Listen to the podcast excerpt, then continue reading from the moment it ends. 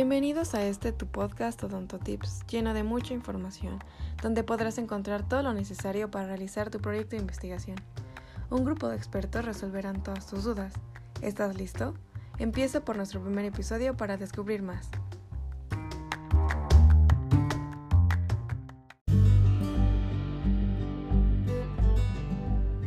Objetivos. Indica la meta o finalidad que persigue la investigación, es decir, los logros directos y evaluables que se pretenden alcanzar. Tiene correspondencia con la o las preguntas de investigación. El objetivo general debe describir precisa y claramente la meta de la investigación que se pretende alcanzar. Sean muy bienvenidos a este quinto capítulo denominado Objetivos, para poder comprender un poco más lo que son los pasos de un protocolo de la investigación. Bienvenidos a Odonto Tips y recuerden que aquí se vale preguntar. Para comenzar con este capítulo, la doctora Jacqueline comenzará a darnos un poco de la idea de lo que vienen siendo los objetivos en esto lo que es el protocolo de investigación. Buen día, doctora. Buen día, doctor. Muchas gracias por la presentación. Y claro, hoy vamos a hablar de objetivos, así como de un apartado más que vendré a continuación. Eh, para esto tenemos la presencia hoy de dos doctoras, como ya es costumbre que estén como invitadas en nuestro podcast. Les doy un cordial saludo a la doctora Alexia Rodríguez. Buenas tardes, doctora. Es un placer estar aquí. Y la doctora Aide Berenice. Buenas tardes, es un gusto volver a compartir este espacio con ustedes. Buenas tardes, doctora. Ah, bueno, recapitulando, nos quedamos eh, y hablamos acerca de cómo íbamos a realizar nuestro planteamiento del problema y nuestra hipótesis, ¿es correcto? Así es, bueno, como ya mencionaba usted, ya mencionaban ustedes anteriormente, pues el siguiente punto en este podcast eh, es, son los objetivos. Eh, pero ¿qué son estos? Eh, básicamente son aquellas metas específicas que se deben alcanzar para poder responder a la pregunta de investigación, que orientan también el desarrollo de nuestra, de nuestra, de nuestra propia investigación. Además de que nos van a dar los pasos que, debemos que vamos a seguir y la manera en la que vamos a llegar a la respuesta a la pregunta que se hace durante la investigación. Ok, doctora. Y aquí hay una pregunta muy frecuente que hace nuestros, nuestro público y preguntan si el objetivo de nuestro trabajo va a ser solo uno o pueden ser varios. ¿Podrían contestarnos esta duda, por favor? Bueno, esto va a depender totalmente del investigador. Cuando solo se tiene un objetivo, este se va a denominar objetivo general y la idea principal y la finalidad de nuestro trabajo. Exactamente. Eh, cuando el investigador decide detallar los procesos necesarios para la realización del trabajo, a esto se le va a llamar eh, objetivos específicos. Es decir, hablamos de cuando se ocupan más de tres objetivos en la investigación. Además, existen otros tipos de objetivos. A estos se les llaman particulares y estos son objetivos que se van a aplicar para cada una de las unidades trabajadas, pero estos deben estar vinculados con el objetivo general de la investigación. Ok, doctoras, y entonces para poder redactar estos objetivos vamos a poder poner un enunciado mm, como se le ocurra al investigador o van a tener que cumplir características propias. Claro, así como cada punto en este protocolo tiene que cumplir con ciertas especificaciones. Efectivamente, em, estos objetivos deben ser enunciados muy claros y tienen que explicar los resultados que se esperan. Además deben de ser realistas y factibles para que se puedan cumplir, tomando en cuenta los recursos con los que se cuentan y siempre se deben de, se deben de redactar con un verbo de acción en infinitivo que indique lo que se pretende hacer. ¿Podrían darnos un ejemplo de esto? Un ejemplo de estos objetivos podría ser determinar la prevalencia de caries en niños y adolescentes de 3 a 15 años.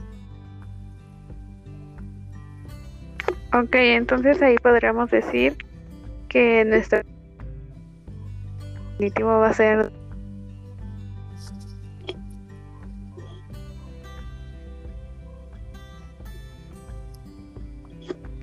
Sí, es bueno. Ah, la sección que continúa es la sección sobre materiales y métodos. Esta sección va a ser fundamental para poder desarrollar nuestro protocolo de investigación, ya que aquí se pretende dar respuesta de una manera más detallada a cómo se pretende solucionar el problema. Los métodos de estudio van a ser una de las partes más importantes que se utilizan para juzgar la calidad. Además, la sección de métodos le va a dar información suficiente para que puedan repetir los experimentos. Eh, tomando en cuenta esto, em, es importante que este apartado lo redactemos en tiempo pasado y dejemos claro los métodos que vamos a utilizar o que utilizamos, em, de qué autor son, de, y de qué autor son. Por ejemplo, este, para una investigación de higiene oral podemos, podemos usar la medición de O'Leary y además no debemos marcas eh, siempre que sea posible. Mm, ok, doctoras. Y tengo entendido que este es uno de los lineamientos más extensos eh, en nuestro protocolo, ya que van a tener otros apartados especiales dentro de este que se van a tener que cumplir. ¿Nos podrían especificar cuáles son, Así por es, favor? correcto. El primer vamos a encontrar en materiales y métodos va a aparecer como tipo de estudio. En este vamos a establecer, como bueno, el mismo nombre lo dice, el tipo de investigación.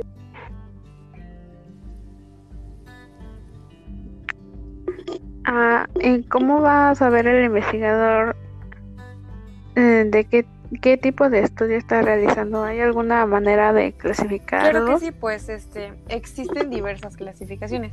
Te voy a dar un ejemplo de las que son más utilizadas. Eh, por el nivel de investigación puede ser eh, formulativo o exploratorio. Este básicamente es el estudio de la documentación y contacto directo con la población que se va a estudiar. El descriptivo organiza las características del fenómeno o situación. Eh, por otro lado tenemos al explicativo, que busca explicar, como su nombre lo dice, por qué ocurre un fenómeno y en qué condiciones se da este, o por qué dos o más variables están relacionadas entre sí. El predictivo eh, toma en cuenta la, variable independiente que va a actuar sobre la variable dependiente. Eh, tenemos otra clasificación según el diseño de Campbell y Stanley, em, en la que se toma en cuenta la manipulación de las variables. Como primer punto, esta clasificación toma al observacional, que es cuando el investigador no manipula las variables y solo describe el fenómeno. El experimental, en este, el investigador modifica las variables y conforme el periodo en que se capta la información, se divide en retroactivo, que es cuando la información se detuvo antes de la planación de la investigación. El prolectivo, en este, la información se planea y se obtiene eh, durante el desarrollo de, la propia investigación. Eh, otro punto que tome en cuenta es por la evolución del fenómeno estudiado. Aquí se divide en transversal, que es cuando la medición de las variables se realiza en una sola ocasión, o longitudinal, que es cuando la medición de las variables son en relación al tiempo, es decir, en varias ocasiones. Otro punto de esta clasificación es en base a, la, comparación de poblaciones. Y dentro de, este punto se divide en descriptivo y comparativo. El descriptivo solo, en este solo se cuenta con una población y a esta, a esta misma se tiene que describir. Y en el comparativo se comparan las variables eh, de dos o más poblaciones.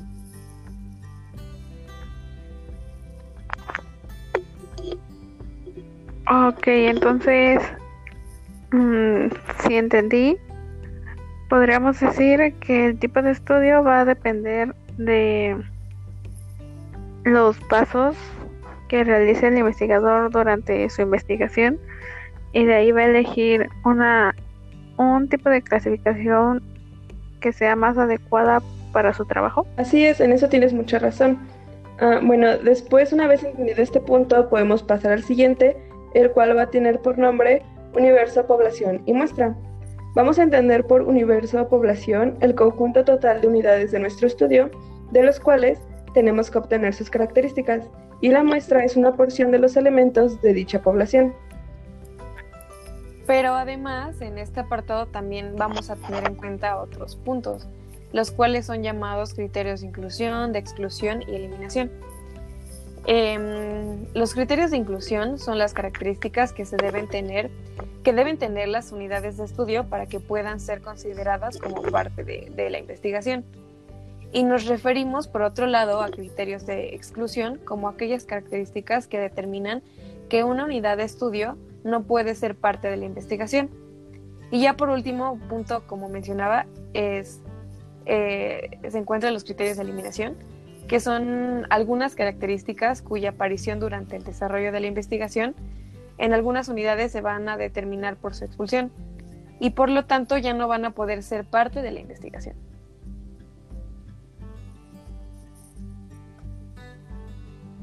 Oh, ok, muy bien, doctora. Entonces, por ejemplo, si se busca caries en niños de 6 a 12 años en una primaria de Nesa o Arcoyot, ¿un criterio de inclusión podría ser la edad? Efectivamente, doctor. Eh, como un ejemplo de este criterio de exclusión, podría ser que no cuente con los primeros eh, molares permanentes ya erupcionados eh, en su totalidad. Y como criterio de eliminación, podríamos decir que en este caso, en caso de que se presente un cuadro infeccioso o, alguna gripe. Oh, muy bien.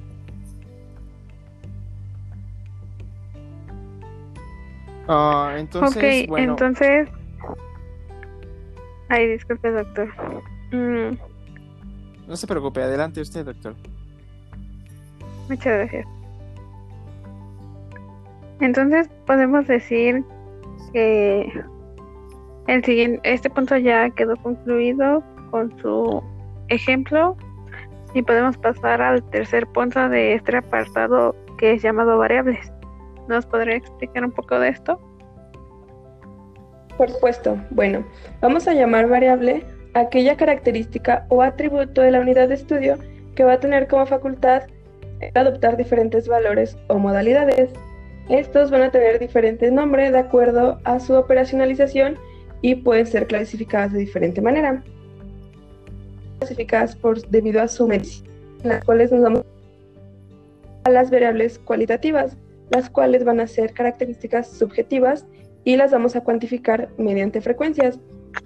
Las variables cualitativas las vamos a dividir asimismo en nominal y ordinal. Las nominales son categorías que son mutuamente excluyentes y no va a ser posible establecer relaciones de orden, como por ejemplo el sexo y la nacionalidad. Y las ordinales van a ser categorías que sí tienen un orden, por lo cual va a existir un grado de intensidad. Puede ser leve, moderado y severo, grado 1, grado 2 y grado 3. Vamos a tener también cualitativas, las cuales, a diferencia de las variables cualitativas, van a ser características objetivas. Estas también, las vamos a dividir y en continuas. Las discontinuas son aquellas que solo se van a poder expresar en números enteros, como lo puede ser el número de hijos o el número de habitaciones. Y las continuas van a ser aquellas que sí se pueden expresar en fracciones, como lo sería y la temperatura. Vamos a clasificar las variables de acuerdo a su función, en las cuales nos vamos a encontrar cuatro. en primer lugar tenemos la independencia, la que el investigador va a manipular con el fin de producir los efectos deseados. La pendiente es aquella que se va a presentar como consecuencia de la manipulación de la variable independiente. Después nos vamos a encontrar con la interviniente, la cual se va a interponer entre estas dos variables anteriores y va a influir en la presencia del fenómeno causa-efecto. Y por último vamos a tener a las extrañas, las cuales son aquellas que el investigador no va a controlar y llegar a presentar efectos sobre la variable dependiente. Uh, ok, doctora. ¿Y esta clasificación Mm, ¿Cómo la podemos plasmar ya en nuestro documento de nuestro protocolo? Eh, bueno, esto lo vamos a, a, realizar a través de una tabla con cuatro columnas. Eh, en la primera se llamará variable. Eh, ¿Qué se va a colocar en esta? Bueno, en esta vamos a, colocar el nombre de las variables. En la siguiente columna eh, esta va a corresponder a la definición de cada una de estas. Eh, la tercera columna lleva por título nivel de medición, donde se les otorga una clasificación a estas. La columna de operacionalización, que va a ser el modo en el que el investigador va a medir estas variables. Mm, ¿Nos podría dar un ejemplo para dejarlo más claro y que nuestro público entienda, por favor? sí, por, favor, porque creo que es una parte muy importante y creo que se debe comprender bien para no caer en errores. ¿Nos podría dar un, algún ejemplo, alguna de las doctoras, por favor? Sí, claro. Bueno, vamos a poner como nuestra variable el sexo, la cual la vamos a definir como características fenotípicas del sujeto. Entonces, su manera de operacionalización sería femenino y masculino y su nivel de medición sería una cualitativa nominal, ya que son cualidades del sujeto las que se están midiendo y solo puede pertenecer a una categoría. De acuerdo, doctora. Sí, creo que ya quedó más claro. ¿Me parece, doctor? Sí, creo que ya. Como una establecerlo dentro del protocolo. Bueno, como penúltimo punto de este lineamiento tenemos el que se llama técnica. Este, ¿podrían explicarnos qué vamos a establecer en este punto? Sí, eh, específicamente se refiere a los procedimientos y medios que viabilizan el método. ¿Qué quiero decir con esto? Pues eh, son los recursos del método científico.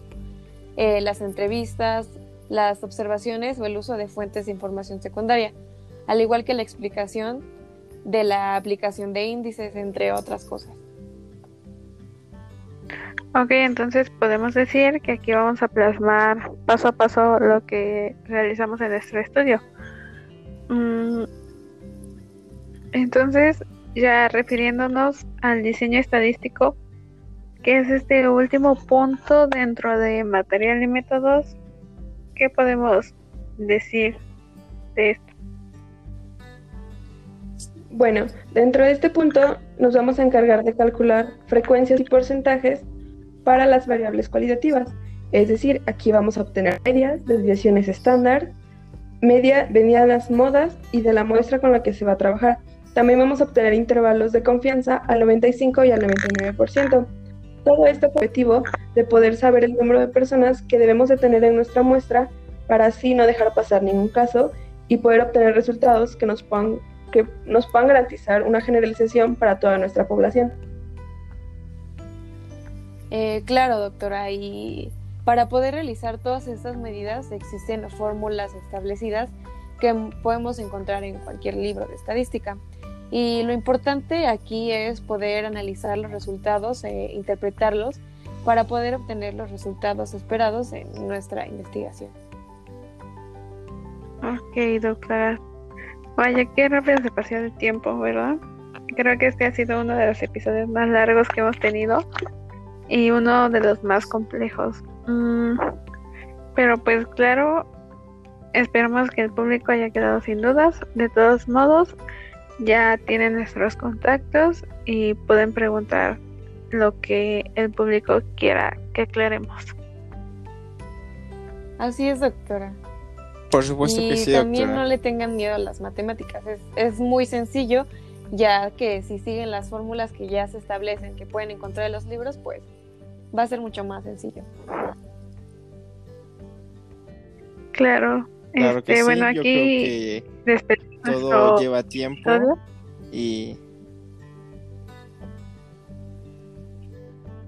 bueno pues todo lleva tiempo para poder comprenderlo y así no caer en un error y poder llevar a cabo un correcto protocolo de investigación para llegar a unas conclusiones óptimas, que es lo que buscamos. Y bueno, los esperamos en un siguiente episodio para poder continuar con lo que viene siendo nuestro protocolo de investigación y poder llegar sin dudas al final.